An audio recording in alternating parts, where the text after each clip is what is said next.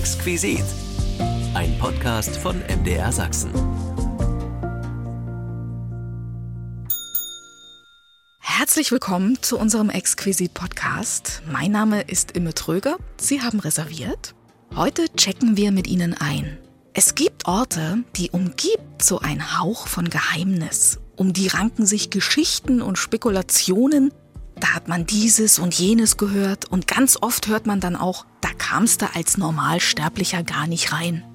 Die Interhotels in der DDR waren so ein Ort. Und zugegeben, sie waren schon ein bisschen verzaubert und brachten den Hauch der weiten Welt zu den Gästen. Also man hörte andere Sprachen, die man nicht so gehört hat im DDR-Alltag, andere Typen von Menschen, anders angezogen. Ja, das hatte Flair, hatte Weltstadt-Flair. So wie Schauspielerin Franziska Trögner erinnern sich heute noch mehr prominente Gäste, aber auch einstige Mitarbeiter an die Häuser, die viele Jahre ihr Zuhause waren. Interhotels, unser Thema heute im Exquisit Podcast. Wenn Sie Fragen oder Anregungen haben, schreiben Sie uns gern eine Mail an exquisit.mdr.de. Und jetzt freue ich mich auf die Interhotels der DDR.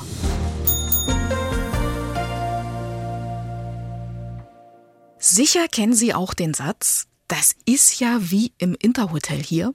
Im Osten durchaus schon fast ein geflügeltes Wort, denn sie standen für besonderen Service, für ausgezeichnete Küche, interessante Gäste und viel, viel Komfort. Manche Häuser blieben für den DDR-Bürger gänzlich tabu, in anderen Hotels kam auch der einfache Bürger hinein. Für viele DDR-Künstler waren die Interhotels dagegen schon fast ein Zuhause auf ihren Tourneen und Gastspielreisen nicht immer unumstritten und auch niemals unbeobachtet, wie sich Schauspielerin Franziska Trögner und Karat-Gitarrist Bernd Römer einmal bei uns erinnert haben. Man hat sich manchmal ausrechnen können, wenn da jemand sehr lange an einem Ginfis saß, wenn es überhaupt einer war, dass der da nicht gekommen war, um jetzt sich vielleicht ein bisschen zu betrinken. Das ganze Land war mit Stasi-Leuten durchsetzt und die Interhotels, wo dann wirklich auch Westbesuch war, natürlich ganz, ganz enorm. Das natürlich in der Hauptsache, wenn Geschäftsreisende, die es ja gab aus dem Westen zu uns, die dann auch dort übernachtet haben, denen wurde natürlich der Hof gemacht. Und die haben auch ihre extra Sitzecken bekommen. Man versuchte, die auch ein bisschen abzuschotten, dass sie nicht mit unseren normal DDR-Bürgern in, in Kontakt kamen. Die schönen Erinnerungen an die Interhotels überwiegen dabei aber und erzählen von Besuchen, an die sich die beiden heute gern erinnern. Wir haben ja viel gedreht in der Nähe von, von Erfurt und die waren unglaublich freundlich im Erfurter Hof. Äh, als ich zum ersten Drehtag von einem großen Film angekommen bin, von einer Rezeption, ja, zu DDR-Zeiten war völlig ungewöhnlich, herzlich willkommen und eine, eine, Flasche Bier. Ich kam ja da, man durfte ja äh, nicht äh, schneller als 100 fahren. Ich kam ja an, auch nach der Vorstellung in Erfurt früh um drei. Ne? Und ich musste um sechs wieder aufstehen zum Drehen. Und dann hatten sie mir so ein kleines Brötchen hingestellt und noch ein Bier, damit sie schneller schlafen können. Das war dann praktisch komplett in unserer Musikantenhand. Und wenn so eine Horde von Musikanten im Hotel einfällt, wir haben natürlich keine Fernseher rausgeschmissen, das konnten wir uns nicht leisten. Aber äh, wir haben dort sehr, sehr lebendige Nächte erlebt. Ich glaube, das war so ein lachendes und ein weinendes Auge. Man freute sich zum einen auf, auf die, die, die Verrückten des Landes und zum anderen gab es natürlich hinterher immer viel Arbeit. Sorry nochmal dafür. Sie merken schon, die Interhotels waren irgendwie so eine ganz eigene kleine Welt. Und einer, der sein halbes Leben in Interhotels verbracht hat, wie er selbst sagt, ist Sänger Jörg Hindemith. Als Shaken Stevens des Ostens wurde er gehandelt, eroberte mit Titeln wie Bitte, bitte, Honey und Heute kommt Marie zurück die Herzen der Damen. Jörg, ich freue mich, dass du da bist und wir ein bisschen über. Interhotels erzählen. Als ich dich anrief und gefragt habe, ob du in meine Sendung kommst, da ging das ja sofort los schon mit den Erinnerungen am Telefon. Da mhm. hast du mir schon so ein paar Sachen erzählt. Wie war denn das früher, Interhotel? Das war, eine, das war eine verrückte Zeit, weil man darf ja mal nicht vergessen, dass auch in der DDR Hinterhotel ja nicht billig war. Ja? Äh, und wenn wir auf Tournee waren, musste man ja auch sehen, äh, dass man auch die Jungs, die Techniker, die Musiker alle irgendwie preiswert unterkriegt. Und das ging natürlich aufgrund auch der damals vorherrschenden äh, Honorare, die gezahlt wurden, nicht immer. Aber manchmal bekam man ja doch den Vorzug, in einem Winterhotel zu wohnen, unabhängig von den berühmten Muckerhotels wie Vier Tore in, Branden, in Neubrandenburg und alles sowas, in denen wir ja immer gewohnt haben und äh, wo man dann auch die Kollegen getroffen hat. Aber das war schon eine interessante Zeit. Kleine Geschichte äh, mit meinem Freund Muck, als ich das erste Mal in Berlin war, hat er mich ins Interhotel geschleppt. Das war noch zu einer Zeit, da ging man rein und dann hat man 10 Ostmark bezahlt und konnte Frühstück essen, was man wollte. Unglaublich. Aber das haben sie dann später ganz schnell wieder abgeschafft. Ne? Niedlich in dem Zusammenhang, es war das erste Mal, dass ich mit meinem Auto in ein Parkhaus gefahren bin in meinem Leben. Und ich bin hinter Muck hergefahren ins Parkhaus und äh, habe aber übersehen, dass dann irgendwann die Schranke mal wieder runtergeht, die ich dann auf meinem Dach hatte. Nicht passiert und Muck mich anstrahlt und sagt, oh ja, das Landeil war heute das erste Mal in einem Interhotel. so und so ging das los. Und zwar natürlich, auch wenn, wenn äh, das berühmte Interhotel hier in Erfurt man darf ja mal nicht vergessen, das ist ja wahrscheinlich das berühmteste. Äh, 1970 hinter mit äh, Abiturient, also da noch nicht Abiturient. Und das war ja das berühmte Treffen zwischen Brandt und Stoff hier in Erfurt im Interhotel am Bahnhof. Ähm, wir haben es ja leider nicht mitverfolgen dürfen, weil wir wurden ja in der Schule eingesperrt, wir durften ja nicht hin. Und wir konnten eben den berühmten Satz Willy Brandt ans Fenster leider nicht live hören. Aber das ist sicherlich so das bedeutendste Erlebnis, was man im Zusammenhang mit dem Erfurter Interhotel zum Beispiel mal so äh, präsentieren kann. Was ist denn am Interhotel anders gewesen als vielleicht an anderen Hotels? Anderen natürlich erstens mal die Unterbringung, die Zimmer waren natürlich schon ein bisschen, bisschen feiner und ein bisschen komfortabler. Äh, wie gesagt, es war ja auch alles schon für DDR-Verhältnisse nicht billig, so ein Interhotel, ne, so ein Zimmer. Ich weiß es heute nicht mehr, was das war, aber billig war es auf keinen Fall. Und dann hast du natürlich auch die Dinge zu essen und zu trinken bekommen, die du in so einem kleinen äh, Landhaus natürlich nicht bekommen hast. Davon abgesehen, dass es ja in so gut wie keinem Hotel, und das war damals wichtig, Eiswürfel gab. Ja, dass man also Eiswürfel zu seinen Getränken bestellen konnte. Und das war der große Vorzug, den man in einem Interhotel hatte. merkst du, das sind die wichtigen Dinge im Leben. Nicht Banane und nicht und Dings und nein, Eiswürfel war wichtig. Ich lerne die DDR gerade von der ganz anderen Seite kennen. Eiswürfel waren das eigentliche Problem. Man darf ja nicht vergessen, alles, was mehr als fünf Menschen brauchten in diesem Land, gab es ja nicht. Ja. Das werde ich nie vergessen, wenn in Neubrandenburg wir dort reinkamen, die Kellner mich sahen, da gingen die gleich hinter und holten einen Top mit Eiswürfeln, ja, weil das, das wussten die schon. Ja. Also ich habe dann später, wenn wir auf Tournee waren und du auf irgendeiner Freilichtbühne warst, das gab es ja auch nie. Das musstest du alles mitbringen. Ja. Und ich war derjenige, der für die Eiswürfel zuständig war. Und das habe ich mit großer Freude getan. Der Eiswürfelmann. Genau, der Eiswürfelmann, genau. Gab es irgendwelche Dinge, hm. die man da ausfüllen musste, beachten musste, machen musste? Gab es irgendwie vielleicht auch Pflichten, die der Gast hatte, wenn er da wohnen wollte? Formulare oder Pflichten, irgendwas? Nö, ja, du musstest dich anständig benehmen. Ich hatte, glaube ich, sogar in auch irgendeinem Hotel, weil ich mich mal beschwert habe, sogar mal ein halbes Jahr irgendwie ein Verbot. Kann ich mich aber nicht mehr genau daran erinnern. Aber ansonsten musstest du dich ja im Gegensatz, wo du heute nur deinen Namen hinschreibst, du musstest schon alles ausfüllen. Ja, das war schon klar, aber das war man halt gewöhnt. Und dadurch, dass ich mein halbes Leben auf Tournee war, ist das ja nichts Besonderes gewesen. Nö. Man musste sich halt ordentlich benehmen, auch das ist auch wie überall auch. Ja. Wie privat war man denn in so einem Interhotel? Konnte man da überhaupt privat sein? Ja, also ich habe nie irgendwelche versteckten Kameras gefunden und äh, irgendwas, womit wir beobachtet wurden. Das ist mir da zumindest nie aufgefallen. Was fandest du vielleicht besonders toll am Interhotel? Toll? Hm? Die Bedienung war schon mal anders, ja, oder die, der Umgang mit, mit, mit den Gästen, das war schon alles ein bisschen feiner, das, das muss man schon sagen. Äh, aber dadurch, dass man ja immer irgendwie in den Hotels ja doch immer mal wieder zu Gast war, kannte man ja die Leute auch schon dort. So wie man, wie wir Mucker immer gesagt haben, wir haben ja eigentlich nie im Restaurant gesessen, wir waren ja immer alle im Office, weil das dort viel lustiger war. Und wenn du dann die Leute dort kanntest, war das alles sehr, sehr entspannt. Also ich habe daran nur angenehme Erinnerungen. Jetzt hast du ja auch unheimlich viel erlebt dort, viel gesehen, wenn du da als Gast warst. Was sind denn so Erlebnisse, die aufploppen, wenn wir drüber reden, wo man auch sagt, das vergisst man aber auch nicht? Ja, da gibt es eine wunderschöne Sache äh, jetzt mal. Das war auch hier in Erfurt im Interhotel. Ich vermute mal, es war damals eine Pressefesttournee. Gäste im Hotel und unter anderem auch äh, äh Johnny Hill, ne? der hier der Country-Sänger. Mhm. Ne? Äh, und der hatte eine Jacke an, aus Amerika, also wahnsinnige Lederjacke mit einem riesen Adler hinten drauf und wahrscheinlich alles handgenäht und vom Allerfeinsten. Und dann wollte er abends in die Nachtbar und sie haben ihn nicht reingelassen. Er musste sich umziehen.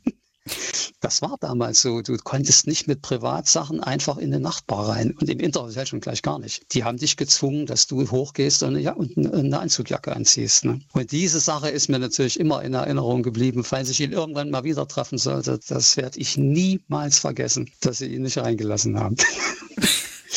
Kann man sich so heute gar nicht vorstellen, aber war durchaus möglich. Ich glaube, dass es heute Etablissements gibt, wo das noch genauso ist, wo die dich nicht reinlassen. Äh, das kann ich mir gut vorstellen. Ja gut, wenn Anzugordnung ist, ist Anzugordnung. Oder wenn Kleiderordnung ja, ist, ist Kleiderordnung, ne? Ja, ja. Essen ist auch das ja typisch Interhotel. Das werde ich nie vergessen, dass die Kellner auch in Erfurt ganz genau darauf geachtet haben, dass du vom Tisch nicht die Salz- und Pfefferstreuer geklaut hast. Also, dass du dann bezahlt hast, gegangen bist und dann fehlten die Pfefferstreuer. Weil ich kannte die ja auch. Und das haben die mir immer erzählt, dass jedes Mal, die Woche war vorbei und jedes Mal fehlte die Hälfte von den Dingern. Ja. Und da haben die ganz genau drauf geachtet. Gibt's irgendwas, was du am Interhotel vermisst? Wo du sagst, das kriegt man heute so nie mehr irgendwo? Nee, ist mir nicht, ist mir nicht gegenwärtig. Nee. Du darfst ja auch nicht vergessen, in den, in den, vielen, vielen Hotels, in denen ich auch geschlafen habe und mein halbes Leben verbracht habe, hast du genau genommen nur noch darauf geachtet, war das okay, äh, waren die Jungs cool, bist du ordentlich bedient worden, hat es geschmeckt. Aber da irgendeine Erinnerung daran habe ich nicht, nein. Oder ein Vergleich zu heute, äh, wo man ja in, was weiß ich, in, in Superhotels auch schon war, vielleicht auch in bestimmten Teilen dieser Welt, äh, wo dir nichts mehr einfällt und alles aus dem Gesicht fällt, weil es, was es auf diesem Planeten alles gibt, ja. Das gab es natürlich ich damals nicht. Das heißt, auf dem Standard, so weit ging die Liebe jetzt nicht im Interhotel quasi, dass man sagt, mhm. die standen dem heutigen Luxus gar nicht so sehr nach. Naja, also bei dem, was man ja doch heute schon äh, alles erlebt hat und was es vor allem alles gibt auf diesem Planeten, ja. Guck mal, das ist ja wie dieser Vergleich, äh, wie unsere Herrschenden in Wandlitz gelebt haben. Wie haben denn die tatsächlich gelebt? Da hatten die sich irgendwo im Orient totgelacht, ja. Unter was für Bedingungen? Und da muss man nicht von goldenem Wasser hin reden. Also da, da gibt es ja schon massive Vergleiche oder eben keine Vergleiche. Ja. Letzte Frage. Kommst du mal wieder in die Sendung und wir erzählen weiter? Ich würde doch das liebend gerne tun. Gerne, natürlich. Dann ist gut. Ich danke dir für die so kleinen Anekdoten und für den netten, netten Plausch und auf ganz, ganz bald. Ja, gut, immer. Dann alles Liebe und ich freue mich auf unser Wiedersehen. Ne? Ja, freue ich mich auch. Dann komme ich dich und, besuchen in Erfurt. ja, klar, nur klar.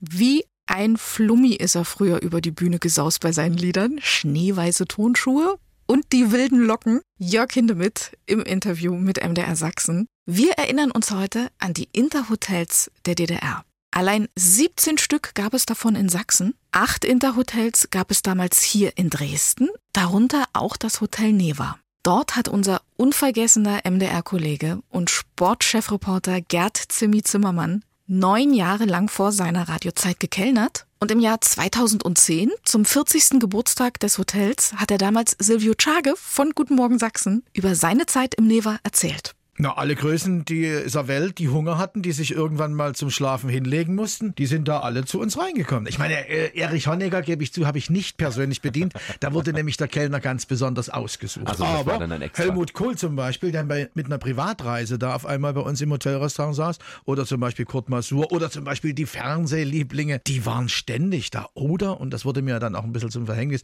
zum Beispiel die Schlagergrößen, die immer im Kulturpalast auftraten, denn die wussten, der Zimmi macht den auch nachts nachts nach 23 Uhr, sprich nach Küchenschluss, auch noch was zu essen. Michael Holm war der Bösewicht. Dem habe ich ein chinesisches Essen gekocht. Er war so begeistert, dass er dann im äh, Hygienemuseum abends losbretterte und sagte, Mensch, ihr habt ja in Dresden hier noch einen Kellner, der kann ja richtig chinesisch kochen. Und in der damaligen Zeit war das gar nicht so angebracht. Und da ja der Hoteldirektor vom Neva gleichzeitig auch Major der Staatssicherheit war, war das dann auch praktisch meine letzte Schicht. Ich habe vorneweg Juventus Turin gemacht. Ich habe alle Nationalmannschaften bedienen dürfen. Ich habe den Präsidenten der FIFA FIFA äh, bedienen dürfen. Ich habe Lev Yashin natürlich mit der deutsch-sowjetischen Freundschaft bedienen dürfen, aber bei den Bayern musste ich draußen warten. Da habe ich freigekriegt.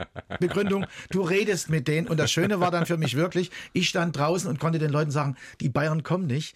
Die haben ja nicht im Neva übernachtet. Die sind ja in Hof abgestiegen und sind nur zum Spieltag zu einem Stück Kuchen gekommen, weil die genau wussten, in jeder Lampe war eine Wanze. Erinnerungen von und an den unvergessenen Gerd Zimmermann. Er hat 2010 in Guten Morgen Sachsen von seiner Zeit als Kellner im Interhotel Neva erzählt. Ein bisschen Ort der Sehnsucht, ein bisschen mysteriös, ein Ort der weiten Welt inmitten der Mauer und der Inbegriff für gehobene Hotellerie. Wir checken jetzt mit Ihnen ins Hotel Astoria in Leipzig ein. Uns erwartet ein ganzes Gästebuch voller zufriedener Kundschaft. Wer da über die Jahre alles sein Haupt im Astoria gebettet hat? Na, ich klingel jetzt mal an der Rezeption nach Dorothea Haufe. Sie war im Astoria an der Rezeption tätig und damit eine wichtige Schnittstelle im ganzen Hotel. Ich sag herzlich willkommen, Dorothea Haufe. Mein Gast war der gute Geist des Astoria in Leipzig. Sie haben dort an der Rezeption gearbeitet und waren damit ja eine ganz, ganz wichtige Schnittstelle. Wie lange waren Sie im Hotel tätig? 42 Jahre im Ganzen. Also zu unserem großen Astoria Hotel gehörte noch ein kleineres Hotel zum Löwen und das wurde genutzt so mehr als Touristenhotel. Und da bin ich des Öfteren mal hin und her gewechselt. Sie haben schon gerade schon im Vorfeld erzählt, dass Sie ähm, vom Dorf kommen und da ja auch in eine Welt geschlittert sind, die erstmal was völlig anderes war, als Sie kannten. Ja, ich bin in einem kleinen Dorf aufgewachsen zwischen Zeitz und Naumburg, bin in Osterfeld zur Schule gegangen und 150 Seelendorf und dann bin ich ja, wir sind 1964 wieder nach Leipzig gezogen. Meine Eltern sind gebürtige Leipziger, mein Bruder auch. Und für mich war das, also es war immer meine große Liebe Leipzig. Ich habe natürlich vorher Gärtnerin gelernt, drei Jahre Gärtnerin und anschließend noch die Lehre gemacht als Floristin. Und dann bin ich durch eine Freundin nach Binz gekommen, in das Kurhaus Binz auf Rügen. Und dort habe ich das erste Mal in die Hotellerie und Gastronomie reingeschnuppert. Das hat mir so einen Spaß gemacht, so mit Menschen zu tun zu haben Nichts gegen äh, Floristin und Gärtnerei. Also das hat mir auch großen Spaß gemacht. Aber das hat mich ja nun noch mehr gereizt. Und der Weg hat Sie irgendwann ins Astoria geführt. Was waren denn da Ihre Aufgaben? Ich hatte in Leipzig als Blumenbinderin gearbeitet in einem Privatgeschäft. Da muss ich sagen, also so schön wie der Beruf Floristin. Ich habe das geliebt, mit Blumen zu arbeiten. Aber es gehörte zur Landwirtschaft und wurde ganz schlecht bezahlt. Ich habe nach den zwei Facharbeiterbriefen 287 DDR-Mark bekommen. Und na gut, damals war alles viel billiger, aber trotzdem, da habe ich gedacht, nee, in dem Privatgeschäft immer da hinten im Stübchen zu stehen und immer Tellenkränzchen binden und sowas. Und da hat mich dann das, zweite Jahr wieder nach Binz gelockt zur Saison, April bis September. Und da bin ich das zweite Mal rein in diese Hotel. Gastronomie und so weiter. Und dann bin ich eben zurück und da hat mich jemand auf die Idee gebracht, frag doch mal im Astoria, in dem alten renommierten Haus, nach dem Job. Ich kam in die Kaderabteilung und eigentlich wollte ich mich bewerben, so, weil ich das kennengelernt hatte am Kuchenbuffet oder so in dem schönen Café, wo nachmittags Tanz war, dass ich dort einen Job kriege und dann mich weiterentwickle. Und da kam äh, mit einmal ging die Tür auf, kam der Empfangschef rein, stand hinter mir und checkte mich so ab und sagte, was? Sie wollen im Café Kuchenbuffet? Ich habe was Besseres für Sie. Ich brauche jemanden an der Rezeption beziehungsweise erstmal Telefonistin. So fing alles an. Das Fräulein vom Amt. Ja, mit Stöpselanlage noch. Durchläuft man da eigentlich ein besonderes Prozedere? Gibt es da besonders schwierige Aufnahmekriterien, wenn man in so einem außergewöhnlichen Haus arbeiten möchte? Nein, naja, ein bisschen. Also wie gesagt, er hat mich schon optisch abgecheckt. Ein bisschen muss man ja zu den anderen Mädels auch passen. Und äh, ja, die Umgangsform während der Zeit ich äh, in der Telefonzentrale war, da hat man schon gemerkt, dass man doch geeignet ist für die Rezeption dann. Und wir haben damals in den Klassen ja eigentlich nur Russisch, kein Englisch und das war ja eigentlich erwünscht. Ja, und das war zu DDR-Zeiten, fand ich das wunderbar, wie man zu solchen Kursen Ich kriegte dann ein Vierteljahr Crashkurs im ähm, Hotel, wie hieß es damals, Merkur, früh um acht bis Nachmittag um 16 Uhr. Das war ganz schön, aber das hat mir so einen Spaß gemacht. Und, und so habe ich mich immer weiterentwickelt. Wie sah denn so ein Arbeitsalltag aus? Ja, erstens äh, war das natürlich auch ungewöhnlich, drei Schichten zu arbeiten, aber man konnte sich das schön einteilen. Im Frühdienst zeitig aufstehen. Aber dann der Spätdienst war sehr beliebt, da man danach noch ein bisschen was, wenn die richtige Meute im Dienst war, die richtigen Kolleginnen, Kollegen, da sind wir danach mitunter noch losgezogen. Aber Nachtdienst war schon schwierig. Ich meine, tagsüber schlafen. Wenn man so jung ist, merkt man das noch nicht so, aber später denkt man schon drüber nach. Also die Schichtarbeit, gerade die Nachtschicht, die raubt ein so einiges. Wann ist es denn besonders spannend an der Rezeption? Nachts oder am Tag? Kommen da nachts äh, vielleicht auch Gäste an? Ja, natürlich. Natürlich.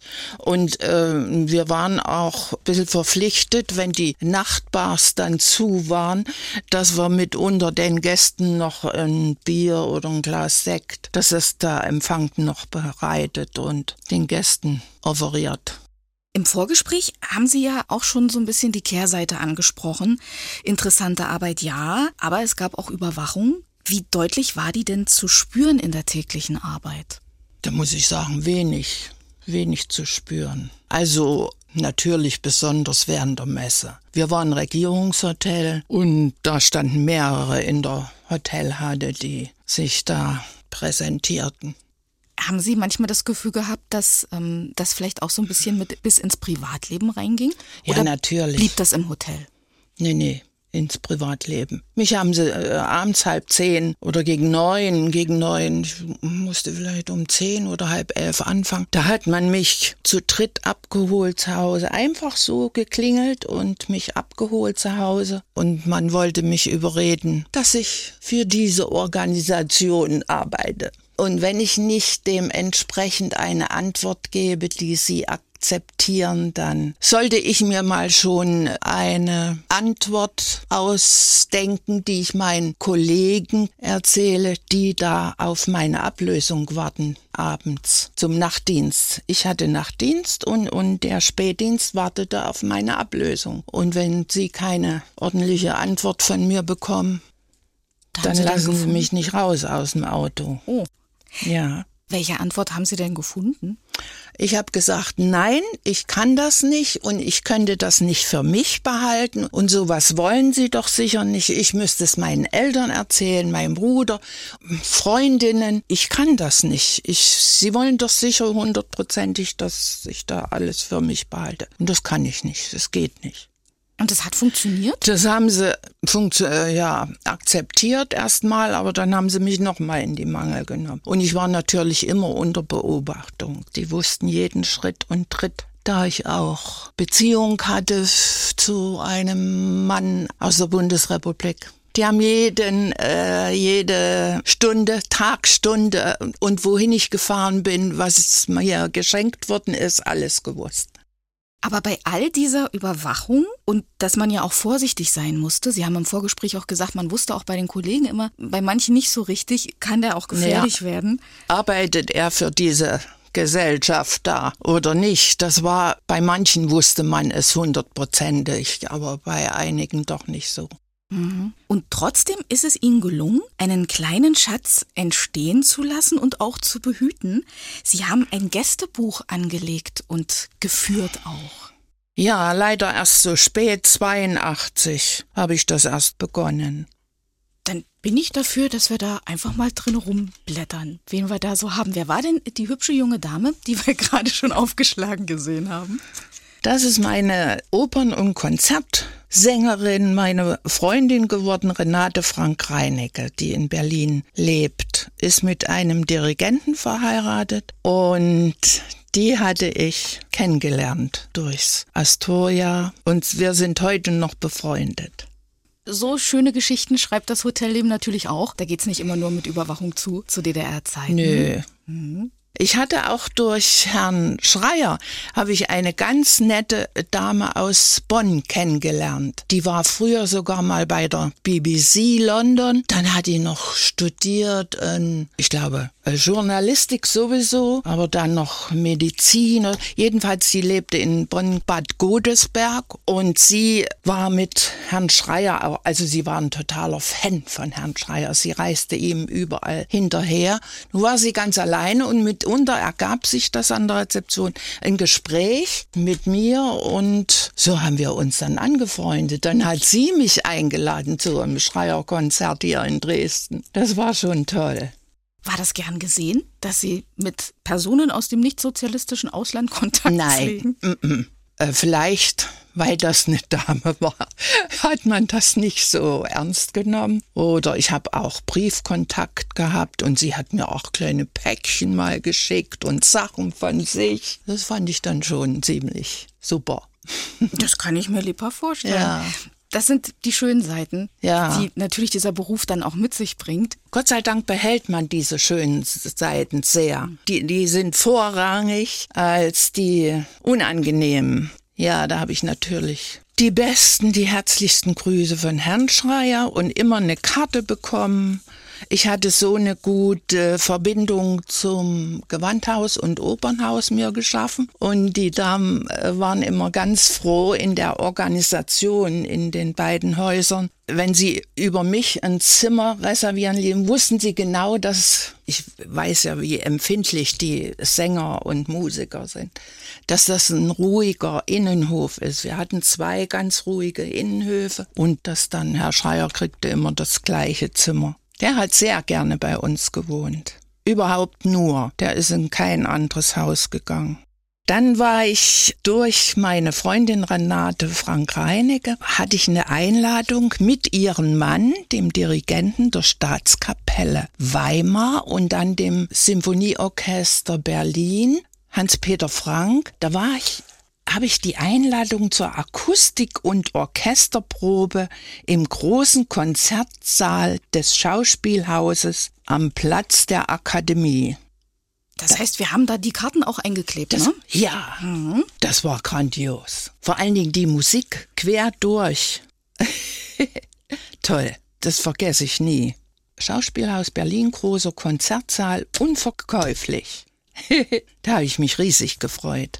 Da fehlten noch die Lampen so ringsrum im Schauspielhaus, nennt sich doch das heute, ne? In dem großen am Gendarmenmarkt. Ja, Schauspielhaus Berlin. Großer Konzertsaal.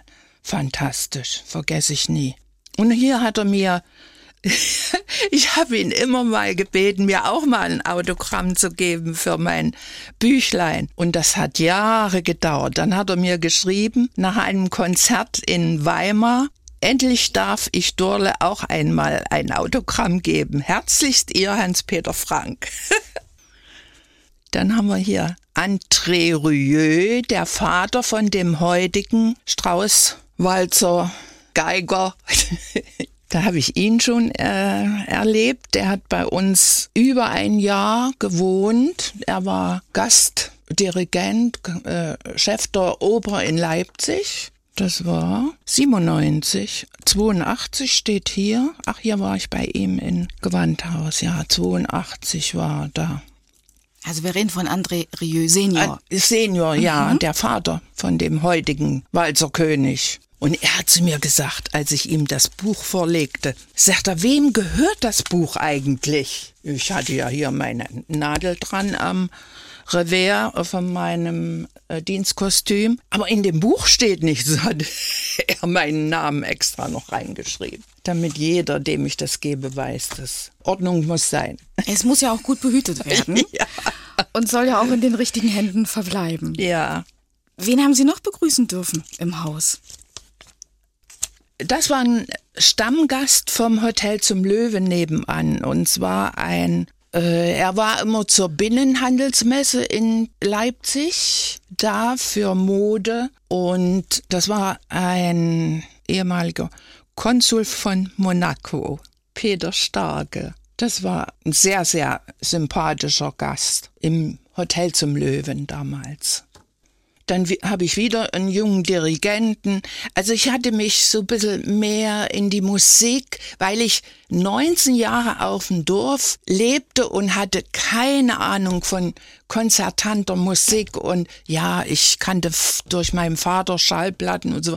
Aber ich konnte nichts damit anfangen, wenn man das selbst nicht mal in einem Konzertsaal erlebt hat. Und das war ja da draußen wie wohin. Ja, jedenfalls war das für mich dann da habe ich mich eben so richtig hinein äh, und hatte auch einen Freund, der in der Opernwelt und Konzertwelt zu Hause war. Und dadurch habe ich mich erst recht dann hineingestürzt. An welche Künstler erinnern Sie sich denn am meisten? Welche haben denn vielleicht auch einen großen Eindruck hinterlassen? Einen großen Eindruck. Ach, eigentlich, da muss ich sagen, jeder Einzelne hier habe ich Siegfried Lorenz, Berlin, auch ein Sänger, Bariton. Da weiß ich gar nicht mehr, habe ich nichts mehr gehört. Ein Dirigent, Plasson, Michel Plasson. Franzosen waren auch einige da. Jetzt kommt der Sport. Viel Gesundheit und alles Glück auf Erden wünscht Ihnen, Frau Haufe, Manfred von Brauritsch. Ein Rennfahrer. Wahnsinn. Auch 83.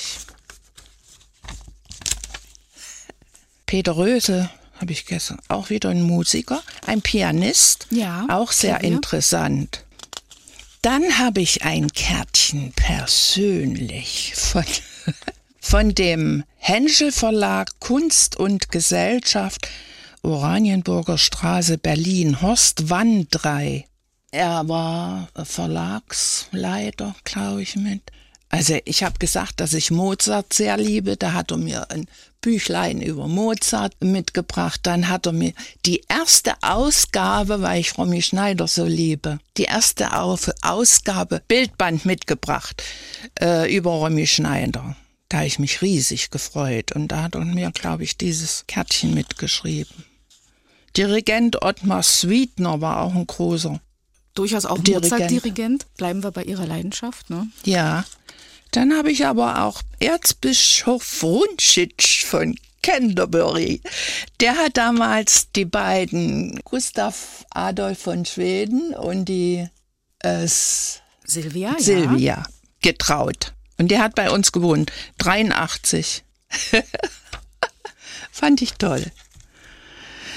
Leipzig Astoria für ruhelose Zigeunerwelten, Wanderer immer wieder ein Augenblick.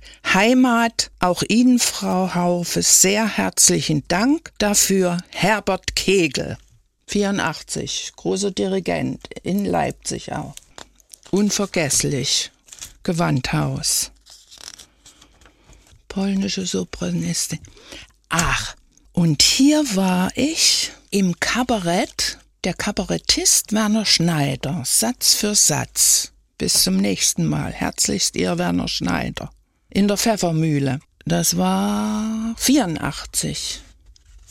Aber zuvor hatte ich noch äh, mit Herrn Hildebrand, Dieter Hildebrand und, und Werner Schneider 85.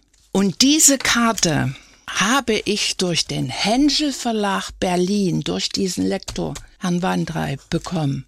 Und ich kam in den damals noch Touristentempel, alles weggerissen, auf dem Sachsenplatz, Leipzig. Das war so ein Flachbau und da war Touristeninformation drin. Und oberhalb war ein wie ein großer Kinosaal. Ich weiß nicht, wie viele Plätze drin waren, drei, vierhundert.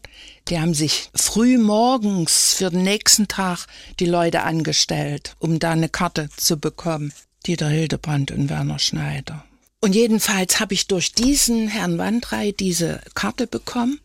Ich komme rein, das war wie so eine Wendeltreppe da hoch. Und in der Kurve drin steht ein Parteisekretär der Bezirks der SED-Bezirksleitung, der die Kartenkontrolle macht. Und den kannte ich auch vom Sehen und der hat mich auch sofort erkannt und sagte zu mir, wo haben Sie denn die Karte her? Ich sag, ja, das würden Sie gerne wissen wollen. Ich hab's nicht gesagt. Es war ein toller Abend. Die Witzchen, die die beiden Kabarettisten da losgelassen haben, das war äh, phänomenal in dem Raum. Am Anfang ganz langsam, traute sich kaum jemand zu lachen und dann wurde es immer intensiver. Wie alltäglich wird denn der Umgang so mit doch besonderen Menschen? Gewöhnt man sich da irgendwann dran oder bleibt das jeden Tag neu spannend? jeden Tag neu spannend. Ich habe jeden Tag, wenn ich gekommen bin, mir die Anreiseliste angesehen. Damals gab es ja noch Anreiselisten, nicht, äh, noch nicht über den Computer. Und das war ganz interessant. Da freute man sich oder am Tag, am Abend zuvor noch mal durchgeguckt, wer kommt morgen und da freute man sich auf den nächsten Tag. So ging's mir jedenfalls. Ich denke den anderen auch. Sind Ihnen manche Künstler besonders im Gedächtnis geblieben?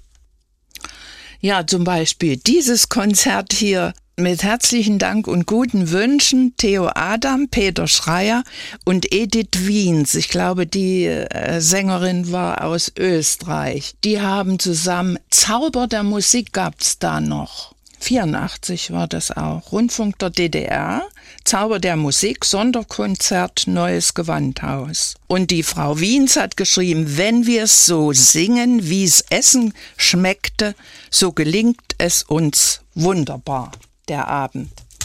Also das ist doch, da freut man sich riesig. Kann Sie das bestätigen mit dem Essen? Ja. War's gut? Ja. Mir fiel letztens wieder ein, es gab im Astoria Kumpau und Nasi Goreng. Und das war für uns Angestellte sehr beliebt. Man konnte ja da auch mal eben was anderes, musste nicht unbedingt hoch ins Casino gehen, sondern da haben wir uns mal so ein Kumpau geleistet oder gemischt. Das war toll.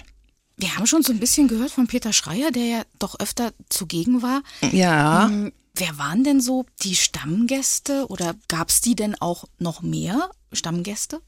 Ja, ja, zum Beispiel durch die Binnenhandelsmessen hatten wir immer Stammgäste. Gab es ja noch so für allerhand Privatfirmen, gerade was Mode betraf oder Stiefeln aus Pirna zum Beispiel, der äh, der Chef von Pirna ja, der hat uns allen die Beine vermessen und jeder kriegte ein paar Stiefel. Na, das war doch Sensation ne? für uns. Das war noch toll. Sowas zum Beispiel oder von Berlin, Herr Hildebrand. Das war auch alles. Die waren damals alle im Ringmesshaus. Dort fand die große Binnenhandelsmesse statt und dann Modeschauen und so weiter. Hermann Prey war auch ein wunderbarer. 84. Da hatte ich auch eine Karte zum äh, Liederabend im Opernhaus. Das war ganz toll. Äh, meistens ist es so, wenn die Gäste anreisen mit ihren Ehefrauen, er selbst, der Star, wenn ich das mal so sagen darf, äh, die haben keine großen Wünsche. Aber am nächsten Tag kommen dann mitunter die Damen und sagen, ja, das Zimmer, was sie uns gegeben haben, das ist doch unten drunter das Restaurant und da piept immer diese Schwingtüren, wenn die aufgehen zur Küche und die Kellner kommen wieder da durch und, und dieses Piepen, das stört mich. Mich. und äh, da ist ihm dann ja, das hat man oben beschlossen, also nicht die Rezeption von sich aus. Und da hat man ihm äh, das Hochzeitszimmer mit einem Wasserbett gegeben, ein rundes Hochzeitsbett. Und ich komme nächsten Tag zum Dienst. Da kam er zu mir an die Rezeption und sagte, na, da haben sie mir aber ein puffiges Zimmer verpasst. aber ruhig. An welche Begegnung denken Sie denn besonders gern zurück? Also Hildebrand und Schneider auf alle Fälle. Und dann auch Zubin Mehta, ein Dirigent mit den New Yorker Philharmonikern. Das war grandios. Also jetzt mehr das Konzert. Hat aber auch bei uns gewohnt. Toll. Ja, für Sport ist natürlich Sport, Politik und Musik. Also die drei, das waren so die größten Organisationen die bei uns untergebracht waren. Auch die Direktoren waren sehr für den Sport interessiert. Da habe ich zum Beispiel Hannover 96, ein schönes Bild von damals. Oder dann gab es den früheren Bundesligaspieler Karl-Heinz Schnellinger, der dann zum AC Mailand gewandert ist als Trainer. Und der hat im Astoria gewohnt und die kleine Begebenheit, das war so niedlich. Ein Kollege von mir aus dem Restaurant, der kommt mit so einem großen Tablett an, geschusselt zum Aufzug hin. Damals hatten die Kellner alle noch einen Frack an. Und da sag ich, du bist ja heute wieder der Herr Schnellinger, weil er aus, aus der Hotelhalle kam und dann dahin huschelte und schnell und hoch. In dem Moment ging vorn die Eingangstür auf und tatsächlich Karl-Heinz Schnellinger kam rein, kommt zu mir an den Dresen und sagt, Sie haben mich gerade gerufen? Das war lustig. Und dann hat er mir daraufhin, als ich ihm das erzählte, hat er mir daraufhin das eingetragen. Das geflügelte Wort. Ja. Äh, dann hatten wir einen Vertrag, muss das gewesen sein, mit ARD. Und dann kamen die ähm, ARD-Korrespondenten, die im Osten akkreditiert waren. Der erste war ja Lothar Löwe und war das Fritz Pleitgen? Nee, der kam später mit dem Lutz Lehmann. Lothar Löwe war jedenfalls der erste. Und dann war eben Fritz Pleitgen und Lutz Lehmann, ja, die beiden waren eine ganze Zeit da. Die hatten dann auch mit dem Ministerium Absprachen, also wenn, dann könnten sie doch mal reinkommen ins Astoria und dort nur in einem Raum Gespräche aufnehmen. Und da war es so eine Möglichkeit. Also vor dem Hotel war es viel zu windig, da konnten sie das nicht machen. Für die Tagesschau abends. Und dann sind sie mit unser, bei uns hinten drin gewesen in der Hotelhalle und haben dann so. Und dann war eine ganze Zeit lang der Peter Merseburger da. Und er trägt sich ein, seinem Formular, Anreiseformular. Und da steht ja auch drauf Geburtstag, Geburtsort. Und da schreibt er Zeitz rein. Und da sagte ich zu ihm, so, Sie sind in Zeitz geboren, Herr Merseburger. Und da war er etwas skeptisch, wieso mich das interessiert, Zeitz. Und da war er ein bisschen putzig. Hat er gedacht, Hä? will die mehr wissen? Ist sie von der Stasi oder so? Dachte ich mir so. Ich sage, keine falschen ähm, Gedanken. Gedanken, ja, danke. Ich bin in Osterfeld zur Schule gegangen und in Zeitz habe ich auch anderthalb Jahre als Floristin gearbeitet. Deshalb meine Frage und waren Sie in der letzten Zeit schon wieder einmal da? Und so und so sind wir eben auch ins Gespräch gekommen. Der reist das nächste Mal an, war schon eingecheckt, kommt rein und sieht mich hinter der Rezeption und ruft, Hallo Osterfeld. das ist doch alles wunderbar, finde ich das. ja, da war das so richtig mitunter familiär. Das war DDR-Zeit und da hatten wir den UEFA Cup in Leipzig. Und ich hatte, äh, machte noch den Handelskaufmann und noch eine andere Kollegin mit mir mit, wir zwei. Und wir hatten jetzt an den Tagen, wo wir die Schule hatten, dann nachmittags eigentlich frei. Und jetzt war ein Spiel und das Spiel fand in Zeitz statt. Deutschland gegen Frankreich, weiß ich noch ganz genau. Und da sagt sie zu mir, du, ich könnte mitfahren nach Zeit zu dem Spiel. Hast du Lust? Fährst du mit? Oh, ich sag, Zeitz, nicht schlecht, dort habe ich doch gearbeitet. Und da käme ich wieder mal nach Zeitz. Und jedenfalls gesagt, getan. Und da sind wir mitgefahren. Ha, die Stasi hat uns beobachtet und gedacht, was wollen denn die zwei hier? Und die haben uns, die Journalisten haben uns dann auch mitgenommen in den VIP-Raum. Da sind wir nur erst recht aufgefallen. Und am Abend wollten dann die französischen Journalisten, die mussten dann noch in dem Hotel, wo dann äh, nach dem Spiel das Bankett stattfand, da haben wir nur vorne an der Tür gestanden und mal geguckt. Und mit einmal kam der Verantwortliche. Also bei den Franzosen stand jemand auf und bei den Deutschen auch von der Mannschaft. Und die wollten uns fragen, ob wir Lust hätten, mit an den Tisch Platz zu nehmen. Ja, das wäre ja sowieso nie, das haben wir uns schon gedacht, das geht ja gar nicht, das macht man ja gar nicht. Wir wollten nur mal neugierig gucken. Und die Journalisten haben da mit dem Franzosen noch äh, Gespräche geführt. Und jedenfalls vorne aus dem Begrüßungsteam da kommt einer vom Fußballverband nach vorne und geht uns an, was uns eingefallen wäre, hier zu erscheinen. Und wir sollten sofort. Vorne links in der Ecke saß Helmut Schön mit seiner Frau und noch anderen Gästen. Und der Trainer von, von den UEFA-Deutschen war damals Udo Lattek. Der ist bekannt. Und der war auch aufgestanden. Bloß wie die uns angegangen haben. Ich meine, da geht man doch zu den jungen Mädchen hin und sagt, hört mal, ihr seid hier fehl am Platze, geht schnell wieder, also sonst gibt's Probleme. Aber wie der uns angegangen hat, oh, ich habe die ganze Zeit im Auto dann gesessen, habe gesagt, ich muss das sofort dem Direktor melden, unseren Direktor zu Hause, also im Hotel. Das hat jetzt aber keinen Abbruch getan, auch der Arbeit an sich. Äh, man hat uns, dass wir dort erschienen sind, hat man uns die ganze Provision für einen Monat gestrichen. Das war schon happig. Aber letztendlich kommt in der Hotelhalle, ich habe Spätdienst, kommt Helmut Schön auf mich zu und sagt, Sie waren doch die junge Dame, die zu dem Fußballspiel in Zeitz erschienen ist. Deutschland gegen Frankreich. Sage ja. Sagt er, würden Sie sich freuen über ein Autogramm? Von der deutschen Fußballnationalmannschaft. Und da war das mit der finanzielle Verlust mir völlig egal. Da habe ich mich so über diese Art und Weise von Helmut Schön, habe ich mich so gefreut. Da hätte ich weinen können. Könnte ich jetzt noch.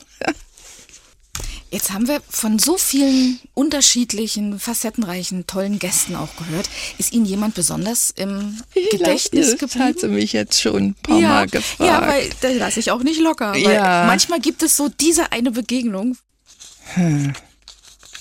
Naja, äh, ich muss immer wieder, Herr Schreier hat mich sehr fasziniert, sehr. Die ganze Art, die ruhige Art, mit der er mir gegenüberstand. Oder da sind die Frauen immer viel wuschiger und aufgeregter als derjenige selbst. Überhaupt, wie er toll aufgetreten ist. So ein großer, eigentlich Star der DDR und trotzdem so zurückhaltend. Und da kriegt sie einen ganz verträumten Blick. Ja, rote, rote Bäckchenflecken kriegte ich dann immer, wenn Herr Scheier anreiste. Ich höre das aber auch so ein bisschen raus, dass die wirklich interessanten, prominenten Menschen auch mit einer großen Lebensleistung, dass die sehr angenehme Gäste waren. So habe ich das rausgehört. Wenn ich sie Ja. so als Resümee und als Fazit so zum Abschluss fragen würde, was war denn das Schönste an ihrer Arbeit? Was sagen sie denn dann? Das Schönste. Die Gästeliste, die Anreiseliste. Also wenn dann da stand, ähm, zum Beispiel die Westberliner Philharmoniker reisen an. Herr von Karajan wohnt aber nicht im Hotel Astoria. Er möchte nicht mit dem Orchester zusammen übernachten in einem Hotel. Und er hat dann im Neuen, im Stadt Leipzig übernachtet. Aber dann das ganze Orchester und der Verantwortliche, Weinsheimer, das ist aus dem Orchester haben sich zwölf Cellisten gebildet. Die sind auch äh, weltweit bekannt gewesen, die miteinander aufgetreten sind. Und er war der Verantwortliche, Herr Weinsheimer, malt mir ein Cello hier rein. Und er hat dann immer die Zimmer mit mir abgesprochen und so weiter. Und 87 da waren die da und durch eine Operation war ich zu der Zeit nicht da und die reisten an und er fragt nach mir und da hat man ausnahmsweise mal meine Adresse rausgegeben und da hat er mich mit einem riesengroßen Blumenstrauß besucht zu Hause. Toll. Die waren das zweite Mal da. Also die Vorfreude, wenn man so die Ja. Gästeliste durchguckt. Ja, die, die Vorfreude auf die Gäste. Und Mhm. dann natürlich auch die Erfüllung der Vorfreude, wenn die dann wirklich auch dastehen. Ja, Das ist so der Lebensschatz, wie ich das raushöre, den Sie mitgenommen haben aus Ihrer Tätigkeit. Ja, wirklich. Das hat so eine Freude bereitet. Natürlich ging nicht immer alles glatt und wenn man ausgebucht war, meine Güte. Ich erinnere mich, ähm, einen Tag, da war, kam alles zusammen. Da war ein großes Fußballspiel, da war Binnenhandelsmesse. Ich, wir waren so ausgebucht und dann kommt der Direktor an, an den Dresen und äh, sagt, er braucht noch sieben Einzelzimmer. Ich sage, Herr Direktor, sieben Einzelzimmer, wo soll ich denn die heute noch her? Er winkt ab und sagt, du machst das schon. da stand ich. Aber ich habe es gemacht und geschafft. Das denke ich mir. Frau Hofer hatte da alles im Griff. Ich Aber wir alle, wir alle waren ein super Team. Und ich muss sagen immer wieder, also zu der DDR-Zeit, wir haben ganz anders zusammengehalten. Wir alle sagen, die Zeit möchten wir nicht missen. Das spüre ich auch. Das merkt man, wenn man ihnen zuhört. Wirklich. Sie sind, sie leben dann auch ihre Erinnerung. Das ist ganz deutlich zu spüren. Und vielleicht werden wir das an anderer Stelle ausschmücken und dann sehen wir uns gerne wieder und schnuppern noch ein bisschen weiter. Da danke ich Ihnen sehr, dass Sie uns heute haben an diesem Leben teilhaben lassen und vielleicht auf bald. Ich sage auch vielen Dank, es hat mir große Freude bereitet. Danke. Das Astoria, 1915 als Hotel eröffnet, hat es viele Gäste gesehen und vieles auch erlebt. Ab 1965 war es in der DDR dann Interhotel und wurde am 30. Dezember 1996 endgültig geschlossen.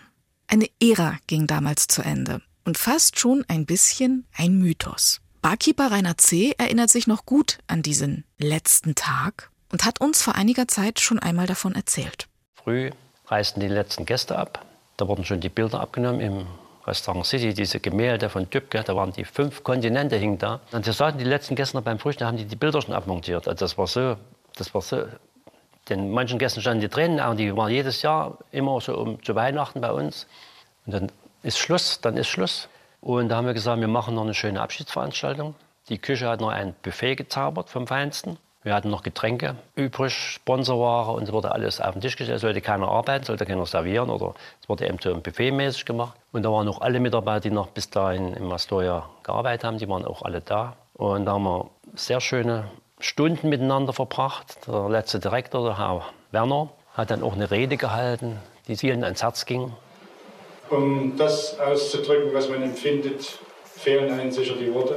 Es ist, und das haben wir alle gewollt, und ich muss jetzt sagen, es wär, war mein großer Wunsch nochmal, dass wir uns alle nochmal hier heute zusammenfinden, um uns nochmal vergegenwärtigen zu können, dass das Astoria geschlossen wird. Und da haben wir gesagt, wir gehen jetzt auseinander, aber wir würden gerne jedes Jahr ein Treffen machen vom Astoria-Team. Es wurde an dem Abend beschlossen, wir machen das am 5. Dezember jedes Jahr. Das war das Eröffnungsdatum 1915.